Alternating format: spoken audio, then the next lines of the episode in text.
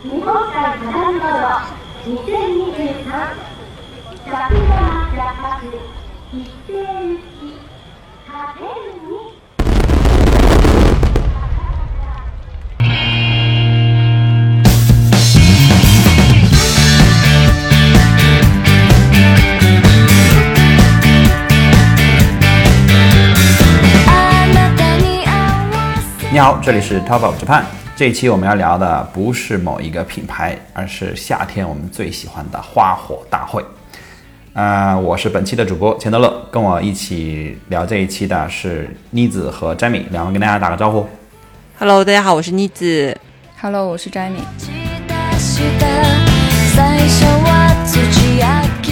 我先说哈，我自己说实话没有正经的看过花火大会，就是又是又是这么一期，就是嗯，我只能做主持人的这么一期的这个这个状态。然后，但是我特别特别想正经的，就是完整的看一次花火大会。然后我下一次去日本，争取把这个事儿给它 check 掉。呃，先问一下两位，你们喜欢看花火吗？呃，詹米，我就觉得很难不喜欢，就是也不是喜不喜欢的问题，因为我真正看过的只有一次，嗯就是一七年的时候在大阪的那个电川花火大会，然后我昨天还翻了一下当时的视频，就是其实当时的 观看体验是有点问题的，就是我们是第一次看。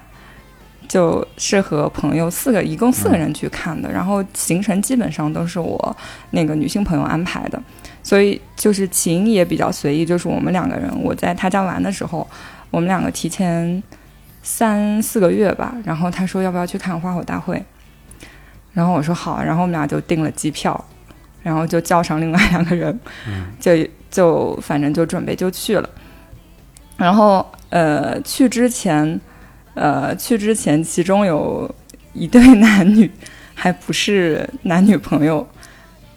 对，然后要去的时候，他们俩变成男女朋友，然后我和另外一只狗就厚着脸皮，也还是一起去了，因为票啥啥的都买了，就是该玩还是得玩嘛。然后，然后到了大阪之后，我们就呃，反正就一直在关西玩，然后就还在便利店就取了票，走了就是一切的那个买票看花火大会的流程。然后我朋友其实是准备比较充分的。就是从整个流程到装束上，就是他当天是化了全妆，但是因为没有经验，嗯、我们是踩着点去的。就是我们其实提前到了那个呃梅田站嘛，然后就在附近的商场吃饭什么的，然后还在那里面逛街，逛到点之后，我们才往那儿走。但其实往那儿走的时候，已经开始就是已经有很散的那个烟花就已经开始放了。但是我们那个时候可能离场地还有可能七八百米吧，就要过几个街区的那种，然后我们就开始奔跑。但是我的朋友 穿了雨衣，就是显然也不是很好跑，嗯，然后反正就呃，虽然买了有料席，当时我们还选了位置，就是选的是它不是在河边嘛，然后那个河堤是有一个坡度的，大概选了就是那个坡度顶端的那个位置。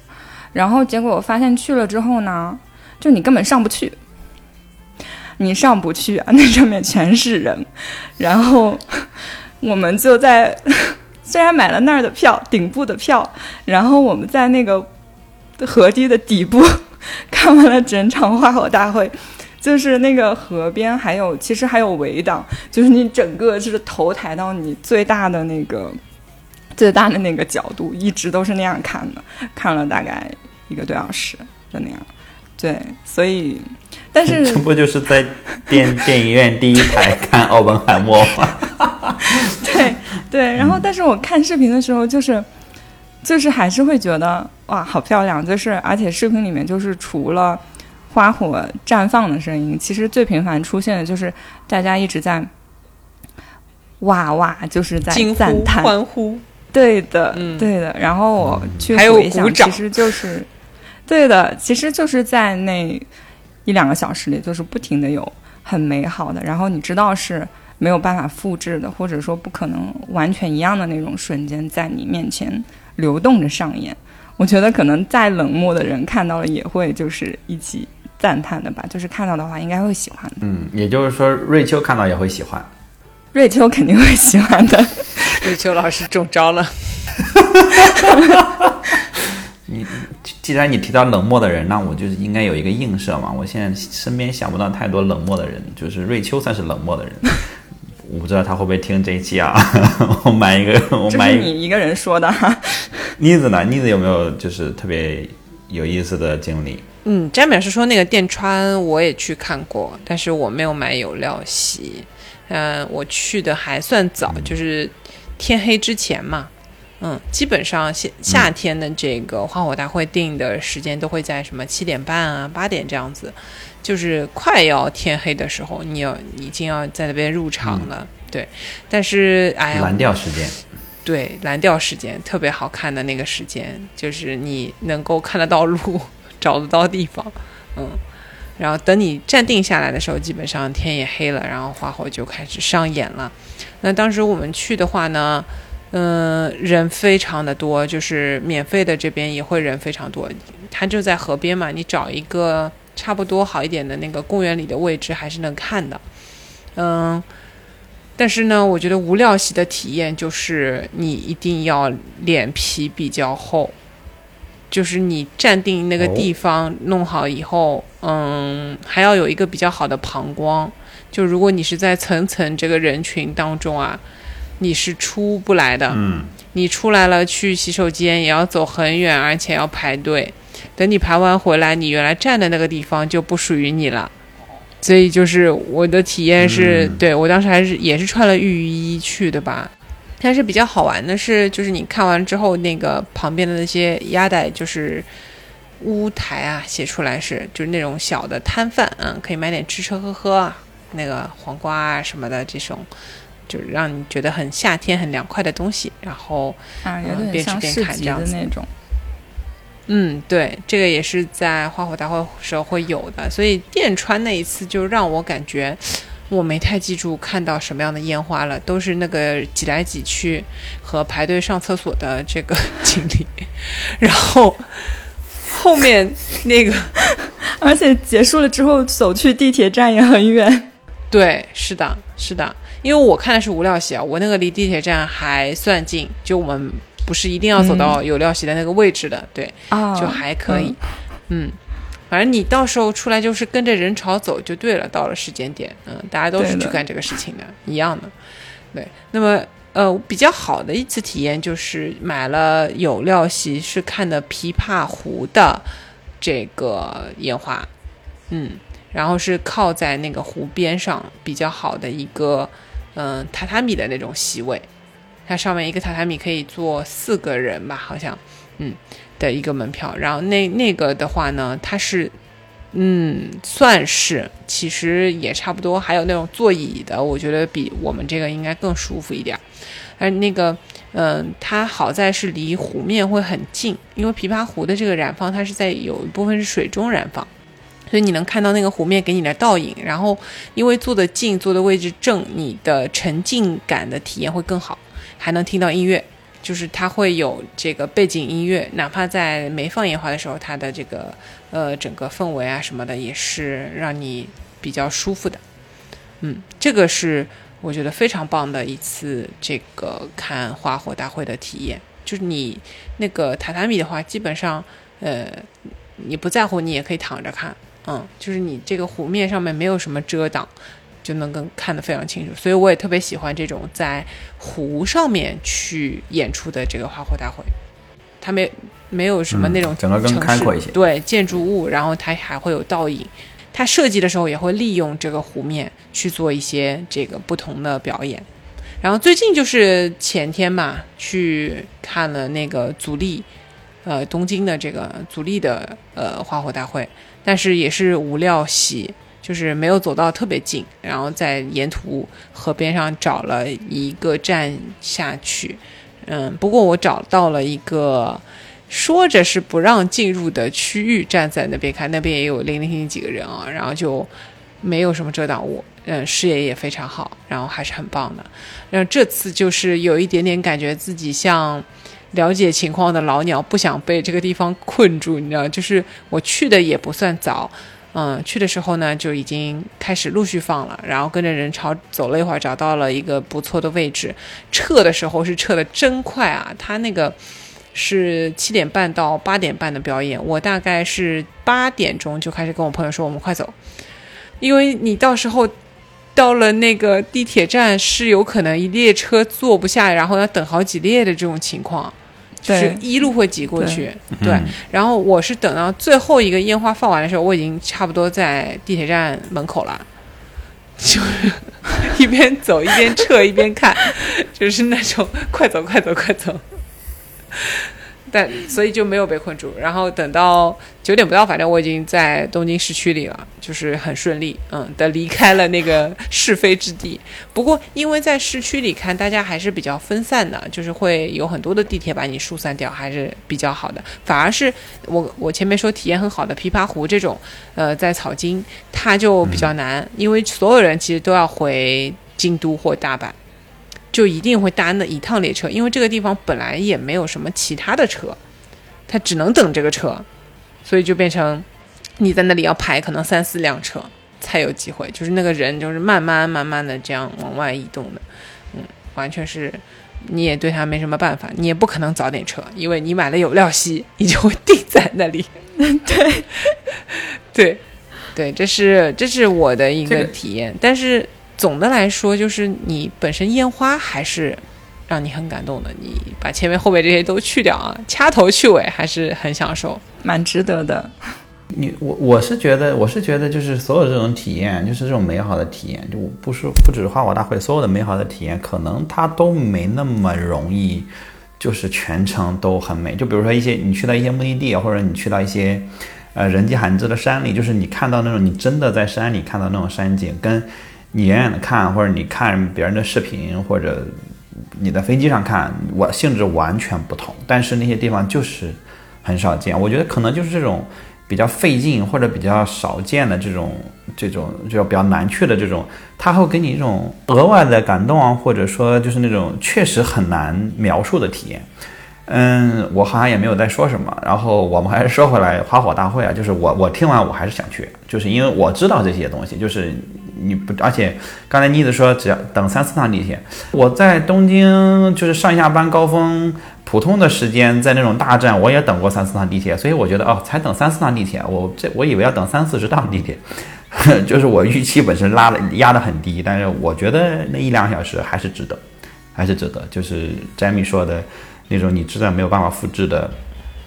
那种瞬间会在你面前绽放，而且你也没有办法把它给到真正的给到另一个没有能没有在现场的人看，就是没有办法真实的那种体验给他们。好，我我们说回来啊，我我我们已已经在我就是刨后面的坑了。呃，我觉得我们还是就是想了解一下花火大会的话，我们还是了解一下它整个这样的一个，我觉得这个行业的现状，我们可以快速的去去了解一下现在在日本整个花火大会到底是一个什么样的一个状态，就是它是那种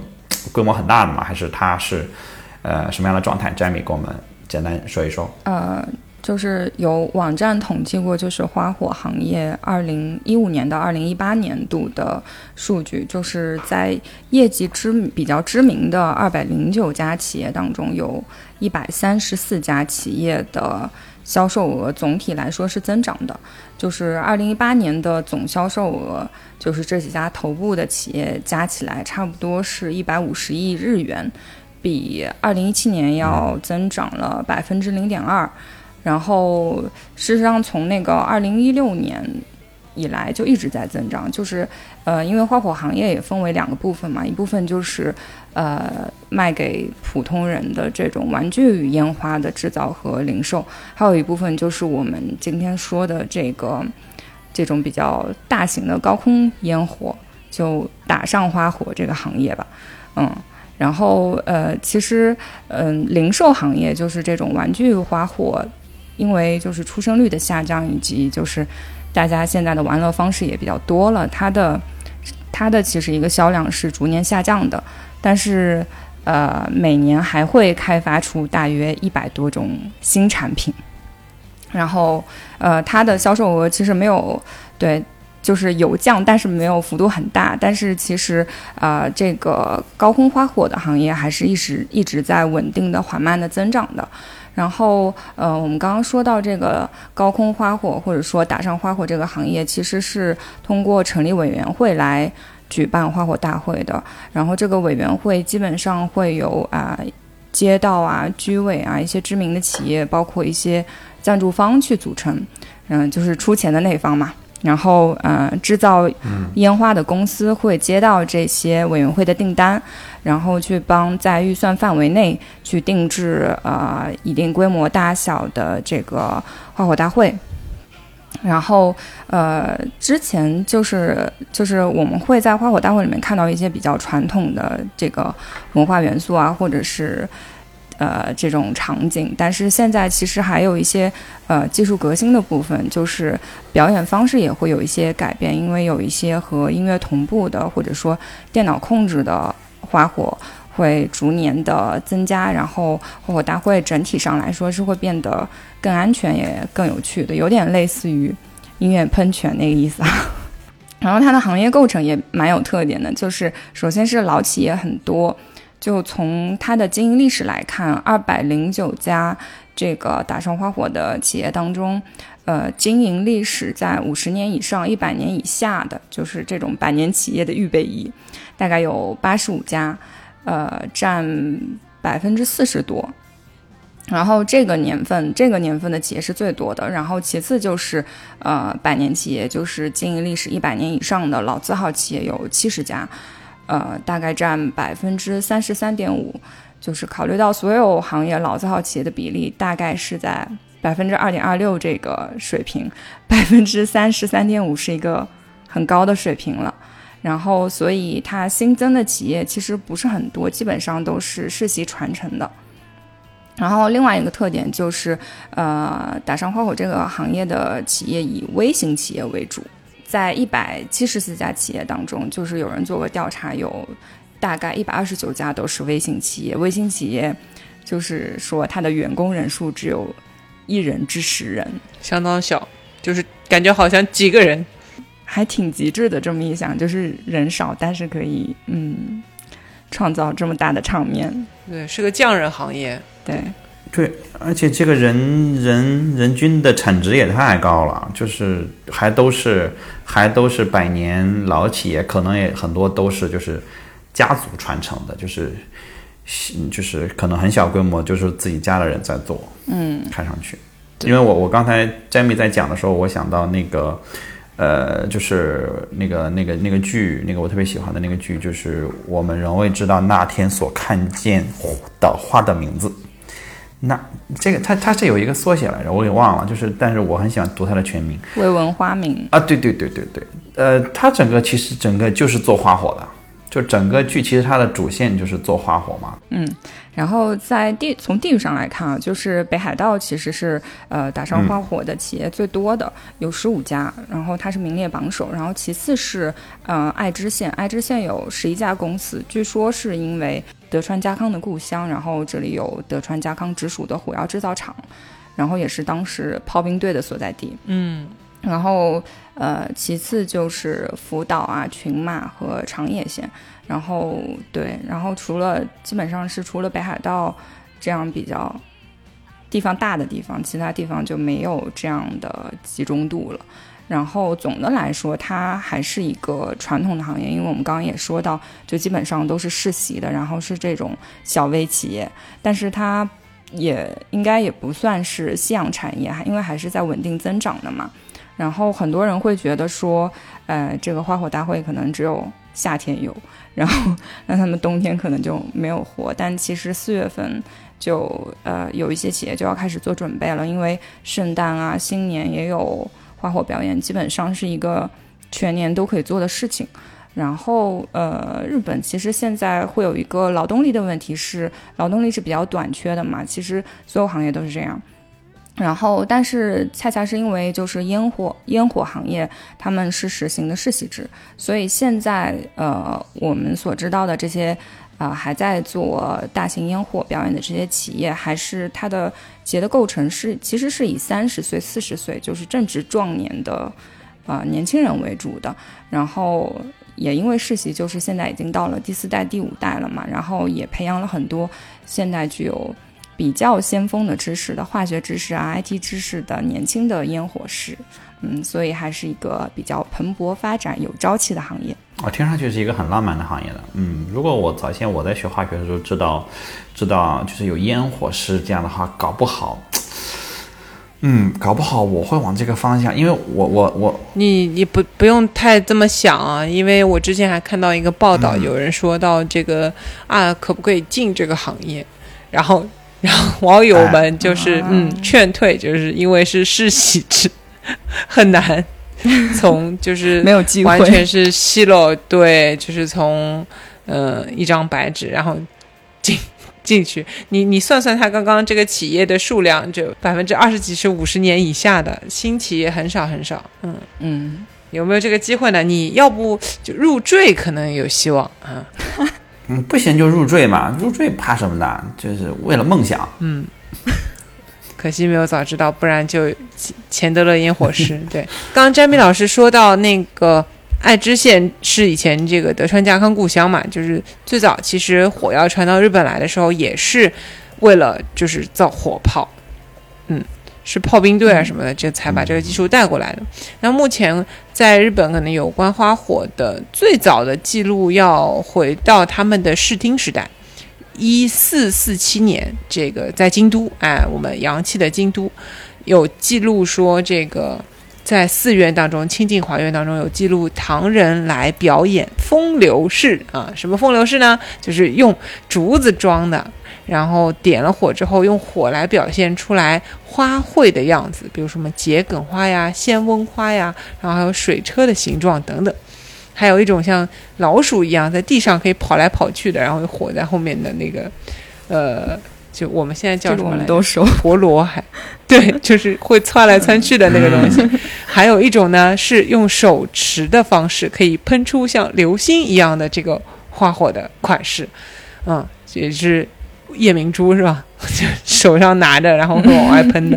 嗯，这个东西我觉得当年肯定造成了恐慌嘛，就京都那么多木造结构，真的很危险。夜明珠，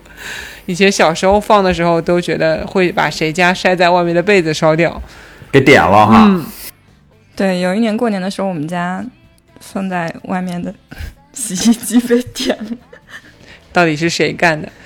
对，那这这个是他们最早最早，或者说在日本见到有这个来放烟花表演的这个记录，但来的人其实是我们当时明朝的人过来的嘛，唐人，嗯。对，那真的在日本开始有这个自己去放烟花和花火大会这件事情呢，据说是从一七三三年，也就是德川幕府时期开始的。然后在那一年发生了一个很大的饥荒啊，导致很多人就丧生了嘛。然后这个当时的将军就是德川吉宗，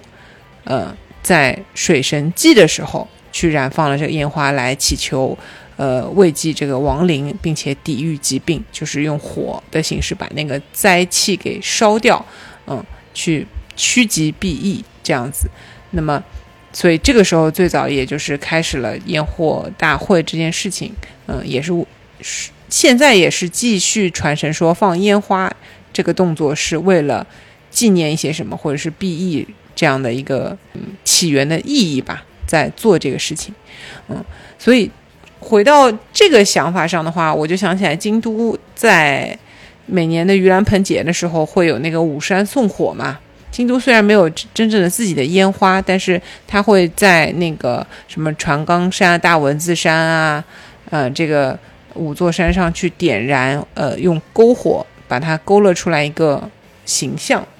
对，就是比如说大文字山上写个大字，对吧？然后。好像妙法山啊，写妙法两个字，还有一个是船的形状，在那个船冈山，还有一个鸟居，还有个啥我忘了。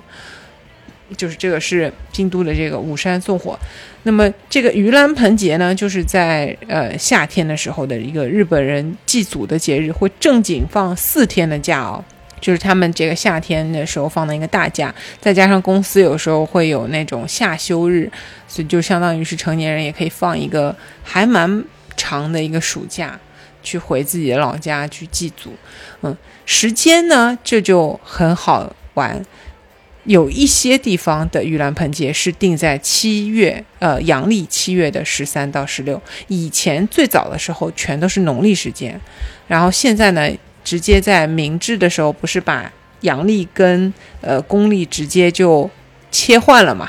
用切换这个词，因为这个切换的意思是，不管你以前在阴历时候过节是哪一天。现在就在阳历的这一天过，比如说一月一号元旦就是新年，对吧？这也不太奇怪。真变态。嗯，哎，这个还行吧。但是比较变态的是，你在阳历的七月七号去过七夕。嗯，那么这个 盂兰盆节过的是什么呢？其实过的是我们的。中元节就是那个七月十五鬼鬼门关大开的时候，所以他说是祭祖嘛，就这个时候你家里的这个啊祖先啊什么的，他们的魂就会回来了，所以你要祭祖。那么他就在公历的这个七月十五前后啊，七月十三到十六来放假。但有部分地区保留的呢是在八月的十三到十六。为什么会八月十三到十六呢？你想一想那个阳历和阴历的关系嘛，它就那个时间其实可能离真正的。七月十五的农历更接近一点，嗯，所以就是会分开两个地方去，对，很费劲。这这个过这个盂兰盆节啊，其实就是我们的这个中元节。所以说，我有一个我有一个问题啊，妮子，他们因为这个要放假了嘛，那是全国一起放七月十三到十六，还是不同的地方放不一样的时间？那不同地方放不一样的时间。太大了，哎，不过这个倒是对，倒是对交通可能会有好处，就是这样省的，就是一个也算是一个黄金周吧，一个分流的动作，嗯，也算是一个小黄金周。呃，那这样全国全国不一起放，这蛮好。对，其实体验上来讲是蛮好。这个确实，大部分地方都是放公历的七月十三到十六的，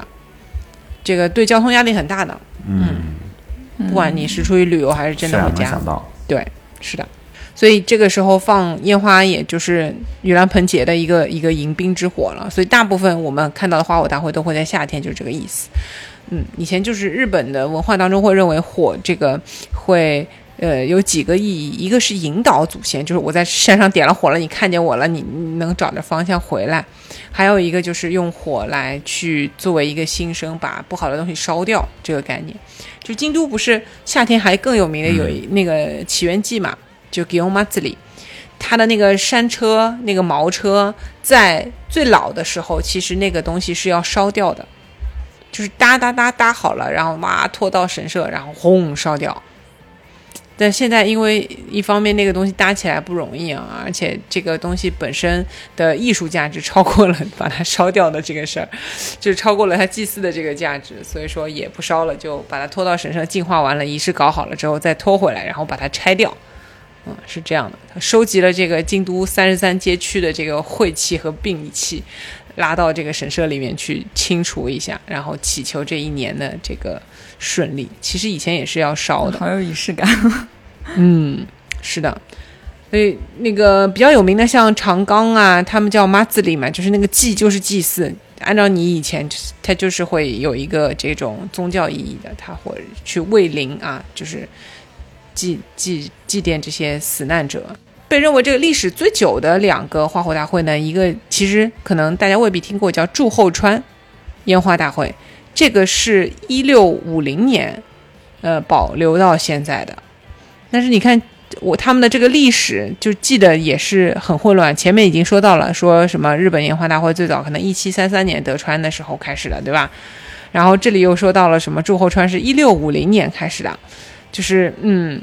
你他也没有一个特别明确的说法啊。这个是以前可能不叫这个名字啊，叫做水天宫的这个奉献烟火大会，现在呢叫做诸侯川烟火大会了。它是西部啊，日本西部最大的烟花节之一，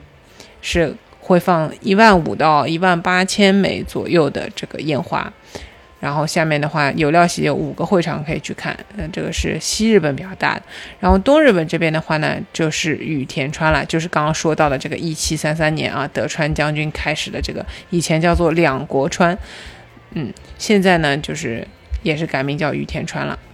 嗯，所以其实羽田川这个是历史相当之悠久。我觉得这就涉及到涉及到就是怎么选画火大会这么一个问题了，因为画火大会还是有很多的嘛，就是嗯非常多，整个在日本可能每年都有呃上千场，我看到的一些数据是说有上千场的画火大会，就是嗯，我们我们我如果不会不会选的话，不知道怎么选或者不知道去哪儿选的话，这这这东西其实还是挺，呃，挺费劲的一个事儿。然后我觉得我们说一说怎么选画火大会，因为前段时间，呃，其实就是七月份，呃，蓝评测发了一篇文章，就是二零二三年最佳日本夏季花火大会的一个评测。我们认真的把把我们觉得值得去的花火大会全部筛选了一遍，然后给了一个评测和排名，然后。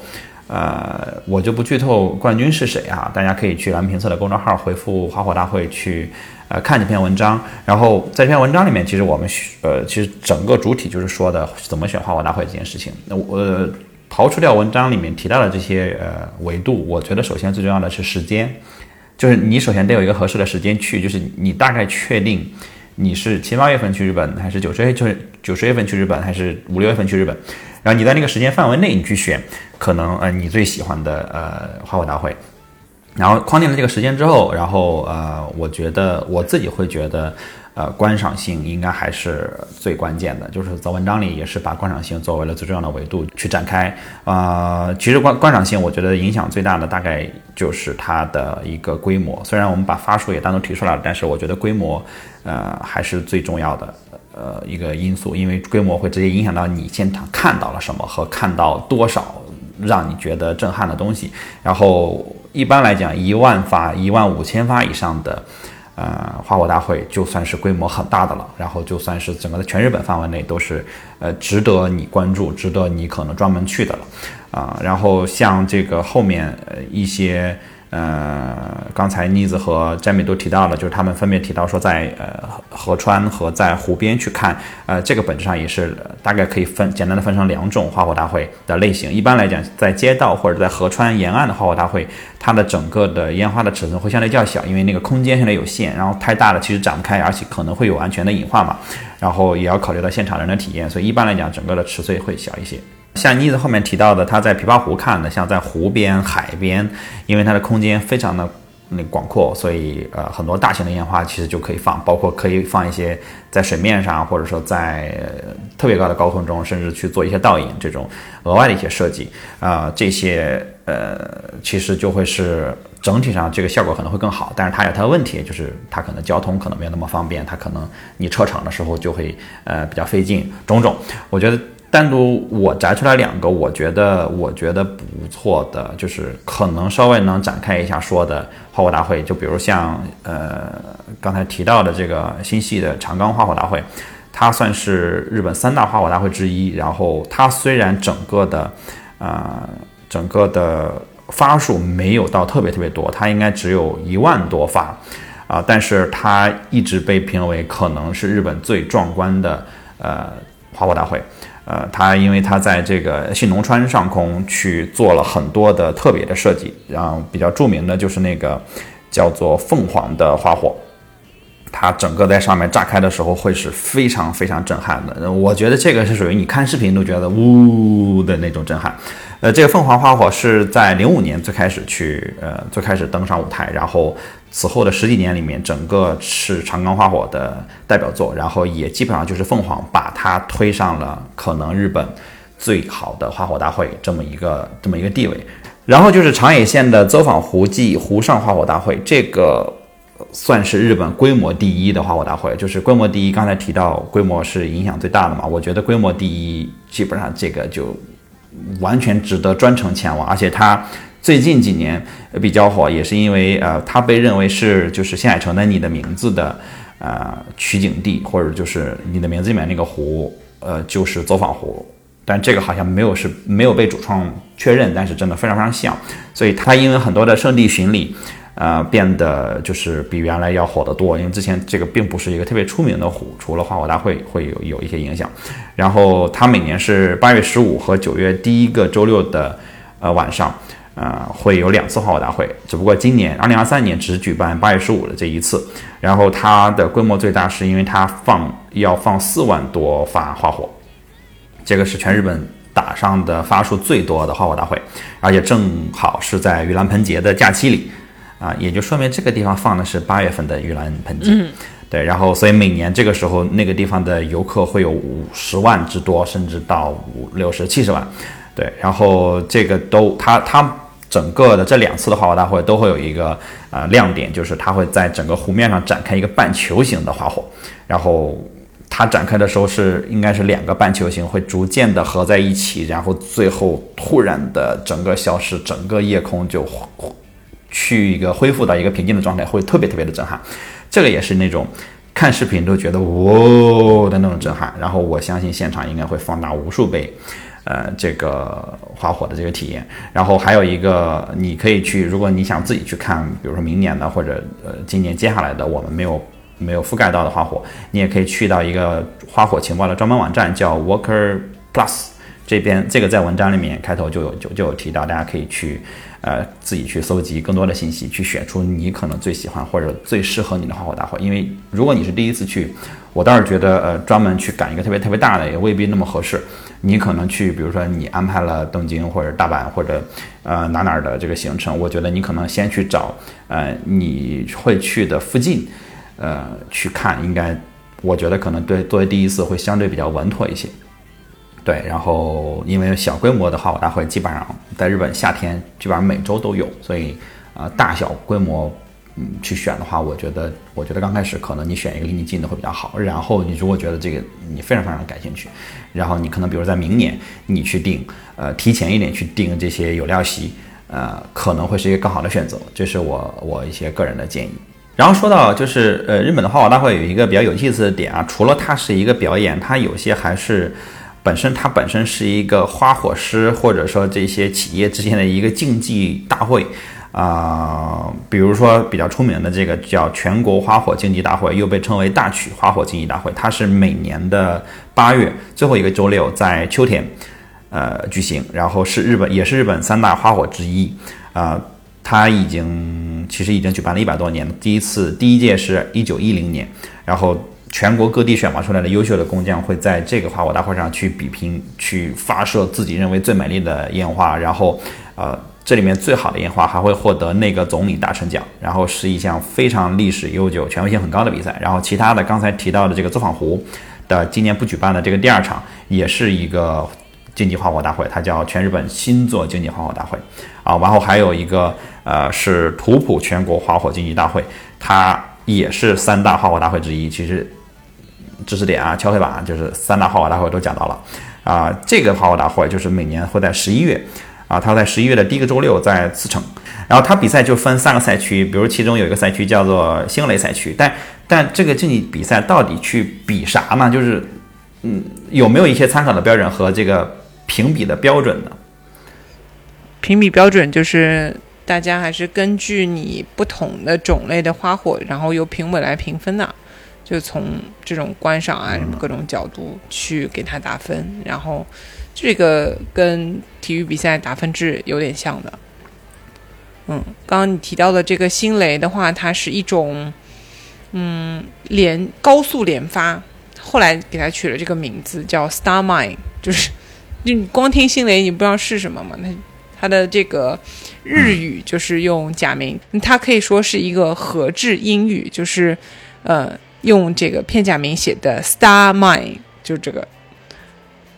发明了这个用地雷和星星拼起来的一个词，在英文里面是没有的。那它的意思就是你用高速连发的方式把它打到空中之后，同时这样炸开，或者是在不同的位置一起炸开的这个效果，就是很形象。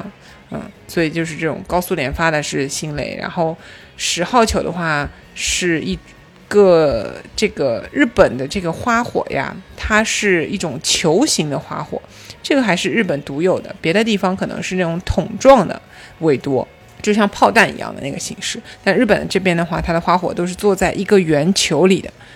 嗯，那么这个圆球呢，它就会叫成这个玉，他妈，这个东西在日语他妈就是球的意思。比如这边的什么洋葱，对吧？叫他妈那个就是玉葱，就是一个球形的葱啊。玉这个词在日语就是球的意思，那所以它。嗯，分几号球？几号球就是三号玉、四号玉，就是它的直径的大小。三号玉就是一个九厘米的最小的这个，大概是小球。那么刚刚说到的十号玉就叫也叫尺玉，一尺两尺的尺，它的直径就是三十厘米。这时候就可以开始玩一点花样了。就是它里面可以再有更小的，比如说在十号玉里面有三号玉，好几个，然后去形成不同炸开之后的效果，嗯，让它变成比如说拟态的像什么样的东西啊，嗯，或者是说它的那个烟花在呃下降的过程当中是一种缓释的效果啊，还是说？它有很详细的一套这个烟花的入门的这个他们规定的样子，比如说柳叶的样子、椰树的样子啊，什么花它都是有名称的。然后看了那个手册之后，我就觉得说，嗯，不愧是这个匠人文化浓重的这个行业，就是 到处充满了这种匠心感哦，就是连这个东西，我以为是炸开之后是随心所欲的，让它有这样子的一个。变化的，但不是的，菊花就是菊花，啊，桔梗就是桔梗，就是这样，它是规定的，所以有规定动作才能形成比赛嘛，就跟你跳体操一样，它有一个点数在，基本的点数是在那里，规定动作，嗯，对，就是你技术难度到了哪里，对吧？有一个规，然后它的完成度又怎么样？完成的怎么样？嗯，就控制变量，对，是呢。所以这个就是不要看花火，好像是很恣意的在天空中绽放，实际上它是有很多背后的这种控制和它的一个规则在的。懂的人看门道，嗯，对，是的，嗯，所以这个也是大家可以在去看之前，我觉得可以稍微了解一下他们那个呃花火业界的这个。呃，对于这些花火的称谓啊，这个是什么样的类型？那个是什么样的类型？这个你要看什么？比如说刚刚钱德勒说的那种在湖面上的什么半圆啊这样的东西，它很可能是一种，呃，挂在一个装置上，然后往下面这个一直在投放的这样的烟花，那么这个装置才能去移动啊什么的，它在水面上可以形成那种像瀑布一样的，呃，这种形态出来。嗯，这都是有不同的名称和规矩在的，所以它才存在可以去比赛这件事儿。嗯，对。那么刚刚说到了几号玉几号玉嘛，目前日本最大最大可以往上打的就是乌吉亚给打上花火的这个球，直径可以达到一点二米，一百二十公分，就是你拿手臂伸出来比划一下，大概。有我们一条手加一个肩膀这么宽，差不多。六百米是那个九十公分的三尺玉啊，四尺玉会更高更大，就是震天响，就那一下炸开，然后在很远的地方都可以看得到。那目前日本只有两个花火大会可以去网上发这个四尺玉，而且还是就是得到了呃吉尼斯纪录的，呃，就是片贝马子里，卡达盖马子里，片贝。烟花季，它具有四百年的一个传统。另外一个呢，就是岐玉县的这个红潮啊花火大会。如果说大家有兴趣去看这个正四尺玉，就是巨大的这个烟花的话呢，就可以关注一下这两个这个花火大会的情况。一般的这个花火大会最大，我们也只能看到那个九十公分的嘛，但是已经很震撼了。而且这个九十公分的家伙，就是一枚上去就是一百万日元。这个里面花费是巨大的。我们刚刚说那个什么，确实是烧钱哈，烧真的是是烧钱，字面意思。嗯，就是那个委员会干嘛的呢？就是去筹钱，然后再给到一个预算，让这些花火师把他们的钱烧掉。嗯，所以你去那些呃有钱的地方，那他们的花火应该差不了。越有钱的应该越好看。啊，所以为啥东京羽田川这种很厉害？对，这这纯纯的是靠钱堆的，对吧？一个上去一百万，砰，一百万，对，所以你一个花火大会下来花个几千万，可能也是很正常。因为我们刚刚说到一万多发嘛，最便宜的三号玉一颗都得要三到四千日元，很值得，很值得。我觉得我们那点门票根本不算啥。但我觉得那个花火它本身那个球的呃构造也挺有意思的，我们可以放点图片在我们 show notes 里面给大家看一下。它那个有一个切开的那个半圆，给大家去展示它里面呃放火药的地方跟放其他的球，然后它的那个呃这个这个钱德勒可能比较熟啊，就是让它产生这些焰色反应的金属啊什么的。对，就是让好像是里面应该是有这种助燃剂，然后有那个专门发色的和燃烧的，是不同的金属是吧？对，就是因为因为整个其实烟花嘛，我们说烟花，呃，它本身它有颜色，是因为里面呃添加了各种各样的呃含金属的火药，然后之所以它有颜色，其实就是刚才妮子说的这个焰色反应。因为我是学化学的，我尽量用我尽量用相对简单的呃这个语言来简简单讲一下，就是含不同金属元素的化合物在燃烧的时候，它的颜色会不一样。就举个例子，大家比较常见的，比如呃钙，然后比如碳酸钙、硝酸钙在燃烧的时候，这个火焰就是红的。然后像铜，它燃烧就是比如硫酸铜。呃，比如它燃烧的时候就是就是绿色，然后其他的含铜呢可能是蓝色，就蓝绿色，然后呃就不同的颜色呃金属会有不同的颜色，然后这个其实在很早很早之前，就古时候，真的可能甚至到上古的时候，呃就已经呃就是有一些这个丹药炼丹师或者药剂师或者这些古时候的这个化学家。就已经再去用这个去鉴别哦，我这个东西里面到底是不是含某种金属？因为它可能要制炼丹，或者它要造药，或者它要去做这种烟火。对它，它本身是做一个校验的，但是后来大家发现啊，这种金含某种金属或者含某种这个物质的呃东西在燃烧的时候，它就是会发出固定的颜色。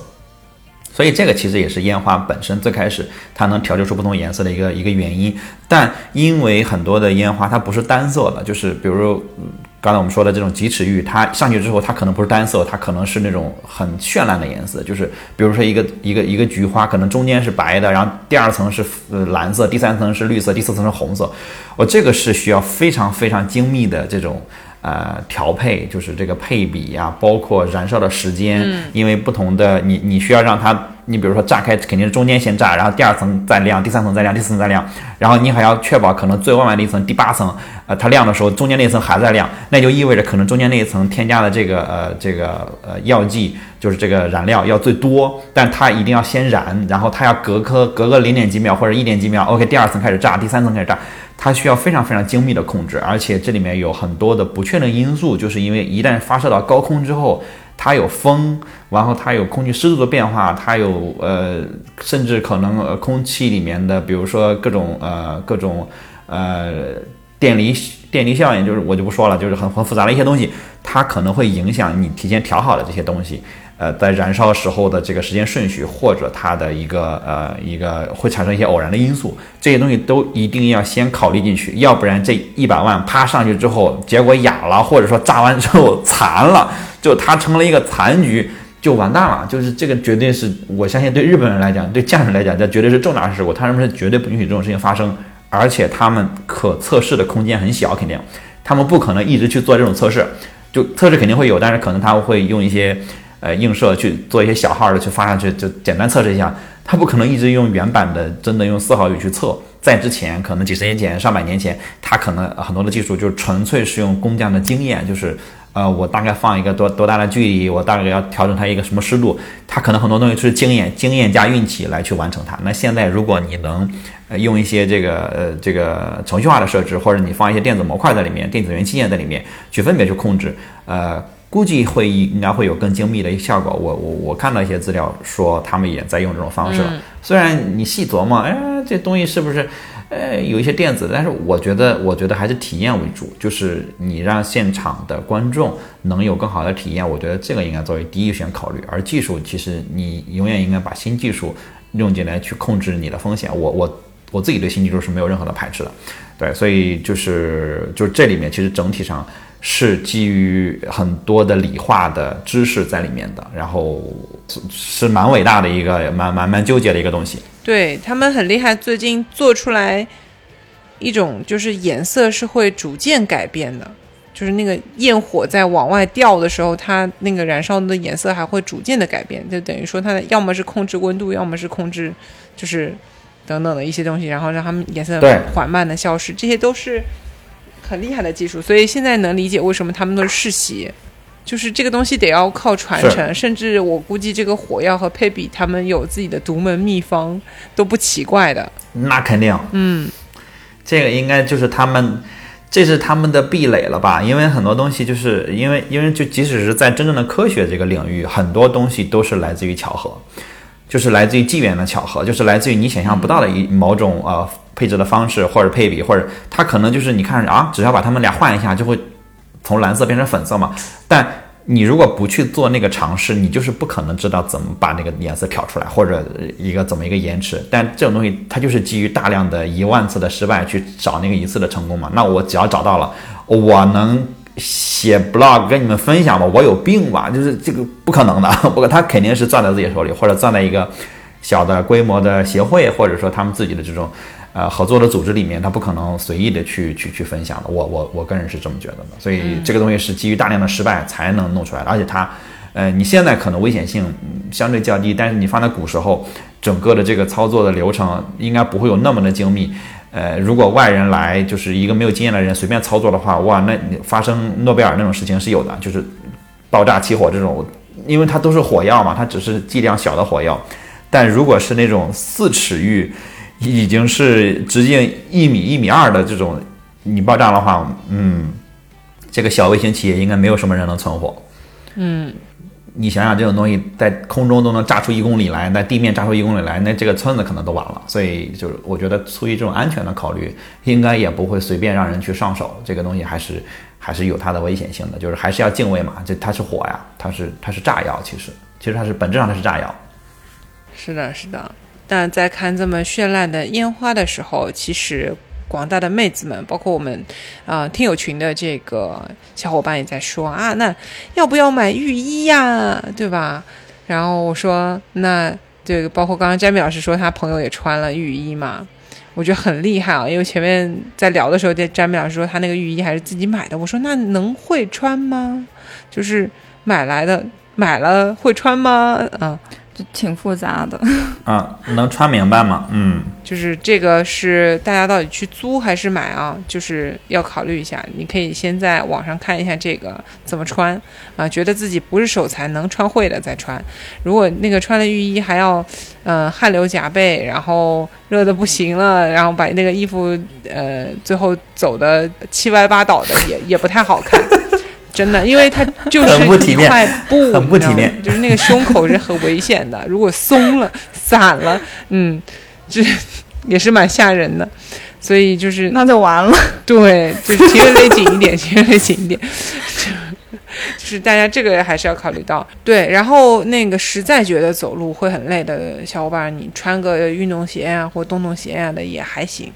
然后你把那个木屐带上。就是拍照的时候拿出来穿一下就行了，这是我的经验。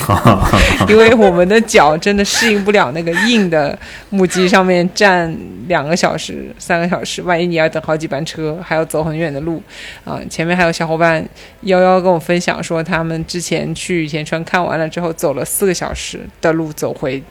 来，因为没有车坐。所以就是要应对各种方法吧，嗯，其实浴衣它没有想象中那么热，它除了腰上真的是扎紧以外呢，它这个布料还是比较的透气的，至少你弄个棉的还行。所以我觉得穿上浴衣的话呢，头发一定要搞起来，然后去拍照还是。就是心情很好的，跟这个烟火一起的合影还是很棒。然后把它当成一个去游园会一样的那种，啊，甜甜的恋爱的这种心态的话呢，穿个浴衣，这个也感觉自己美美哒啊，也是很可爱。嗯，这倒不存在说是不是呃，就是什么日本传统服装的这个问题。我觉得浴衣，呃，或者说这个日本和服它本身。还是比较把女性的这些这个美好身段去体现出来的，嗯，又把腿直不直的都也看不到，对吧？然后你的这个，嗯，对，腰啊什么的，这个反正也用很好看的这个腰带给你修饰一下了，嗯，我觉得总体来说它还是比较容易穿好看的一个民族服装。我最后讨论一个问题啊，就是因为刚才你们俩分别都提到了，你们去看的时候。呃，是有料席还是无料席？就是付费的还是免费的嘛？呃，实际上你们呃建议是怎样的？就是我我我要不要去看这个有料席？还是其实我大部分时候就白嫖，就是看免费的就好。我我觉得钱得了你的话，你你肯定得买有料席，反正不花钱你也不开心。哦，为什么呢？就啊，你得懂我。这这不是啦，我我觉得分，我觉得分，我自己的建议是说，如果是像嗯琵琶湖这种，就是在湖边上的，然后呢规模又很大，对吧？你已经去看一个四万发的这个走访湖了。你为什么不买有料席呢？你就在那个烟花底下，然后好位置，你甚至可以有可能像詹米老师他们买的那种席位，你躺在坡上看，很爽的，对不对？但是如果是无料席的话呢，就是嗯，你可能在一个很远的地方。对，如果是看走访湖或者是像琵琶湖这样子一类的花火大会的话，会出现这种情况，因为它会那个花火大会，因为它会把那个范围画得很远，就是它会围起来嘛。你就没有办法靠得太近，可能几公里外的地方。对，那但如果是在呃城市里，比如像大阪这种电川啊，嗯，然后像那个羽田川，甚至和我那天去看的足利这种免费的也不错啊。嗯嗯，虽说吧，有料席是呃不错的，但是它免费的这种在城市里的话呢，我觉得还是。可以的，就是你临时决定这种去看看免费的也不错，嗯，如果是那种有音乐配合的，像刚刚詹米老师说那种，呃，音乐喷泉型的，那这个有料席的这个价值会更高一点，因为你能在它音响范围比较好的范围内去看这个烟花，嗯，这种我也建议是有料席。这个料大概是一个什么价格范围？看地方，也就是几千日元一个人。上万的都好像没有到很贵嘛，没有很贵，主要是难买，是吧？没有很没有很贵，对，就容易被抢完，对吧？这就是演唱会的山顶票的价格嘛。啊，对比演唱会还是便宜，是吧？是吧？这就是，而且比山顶票听上去都便宜，因为山顶票现在可能也都要小一万日元了。嗯，就是就是我我说国内最近可能都得比如。三四百块钱，嗯，可能最便宜的也得到这个数，嗯，听上去花火大会也就是这个数，嗯，然后它也分级别，对不对？它也分就特别好的座位和一般的座位的价格，分分是吧？嗯，通常你刚才你刚才说的这个几百是，不，其实看那个还是看花火大会自己本身的规模，然后呢，还有就是如果你买那种一个 set，比如说我说一个榻榻米席，你几个人一起分一分，嗯，那就还可以，比如你买一个六人啊，就更便宜，对，max。六人的这个位置，你只去四个人，那你人均就高一点嘛。嗯。但那个席位是一百，就是宽敞一点。多，对对，宽敞一点。然后观览建议的话，就是詹米老师刚刚的那个呃分享，很有很有代表性。就是你不要以为你买了有料席，你就可以晚去啊。就有料席只是，就是你花了钱，你一定要早去。对。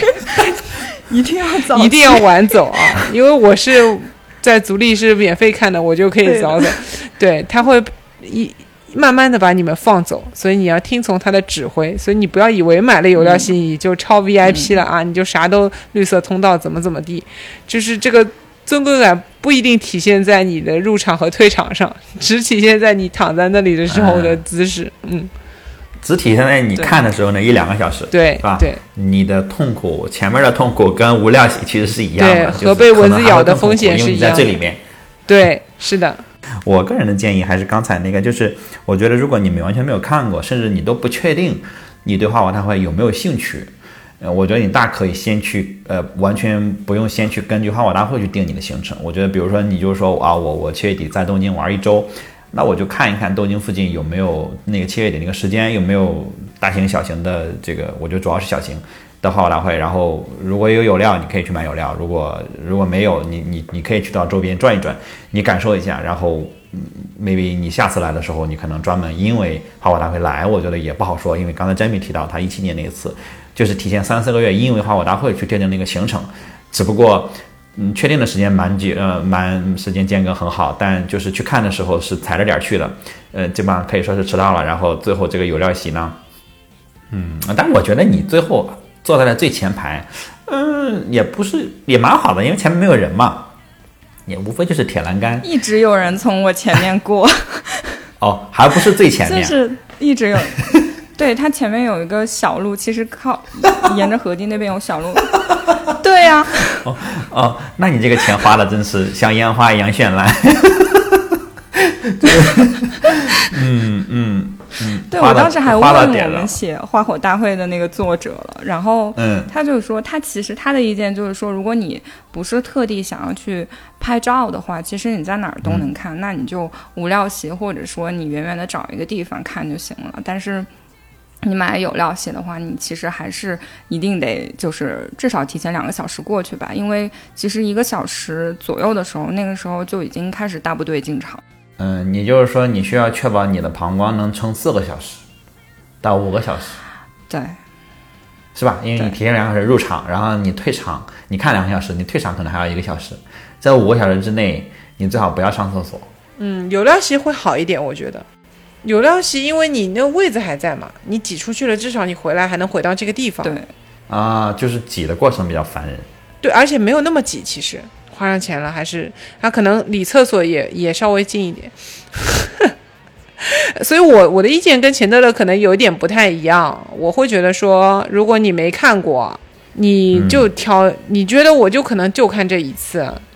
我觉得这一次你就得值，你就得看个好的，花了上钱的，就是不是我们花钱啊，是这个花火大会他花钱，他大，他那个 花火就是好看。就是不一样的，嗯就是不然你不花钱，就咱过年的时候，你看那些那个花两万块钱的大佬，你就在边上站会儿，他他也就也就看了。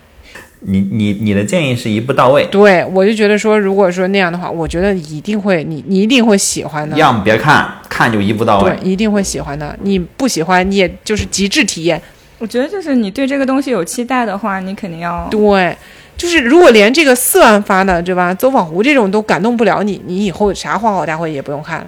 对，虽然我们讨论了有料和无料，但这个基本上就是对明年，就是对二零二四年的讨论了。就是二零二三年呢，呃，值得看的大型的有料基本上应该已经没太有了。保保不齐十一月的可能还有，图谱好像也没了，十一月的可能还有，好像也没了。OK，图谱毕竟三大之一嘛，你就是往后看吧，往后找找吧。反正七八月份，我觉得想也不要想了，搞不好、嗯无料都是那种，呃，呃人山人海，因为毕竟今年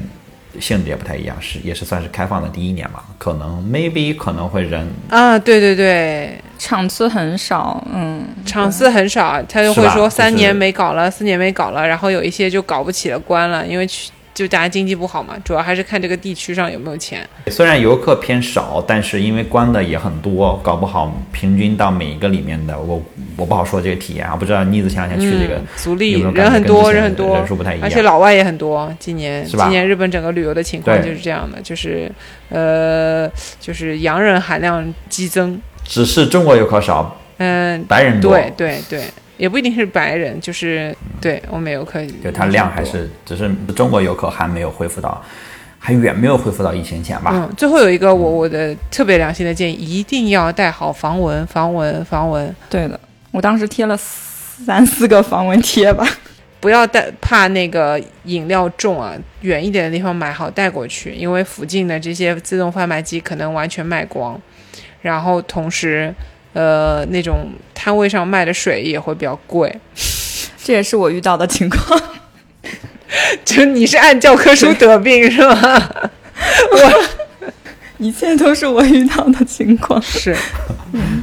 呃，我我还有个问题啊，就是就拍照，我我带的设备是有限制的嘛？就比如说我，它有限制说我不能带长枪短炮这种限制吗？还是我随意？随意。还还有三脚架什么的不能带之类的所以没有没有特别规定。啊？只要你能放下，你随意。是吧对，有料洗的话是的，你不要把人家视野遮挡就可以了。理论上也不太会遮挡，就跟人一个人站着差不多嘛。旅に出てもいいのだけどあなたが那最后呢，还是要广告一下我们的淘宝折盼的听友群，现在已经到二群。如果想要加入淘宝折盼的听友群，跟主播进行更多的互动的话，那可以添加蓝莓酱的微信 l m t e s t e r， 并发送暗号 t o j，然后蓝莓酱会拉你进入淘宝折盼的听友群。那么也欢迎你在听友群和我们的评论区跟我们分享你去看花火大会的经历啊！当然，如果越惨越好啊，就说出来让 Jamie 老师开心一下。什么？谢谢谢谢大家。好，那我们今天节目就到这边，拜拜。拜拜。拜拜。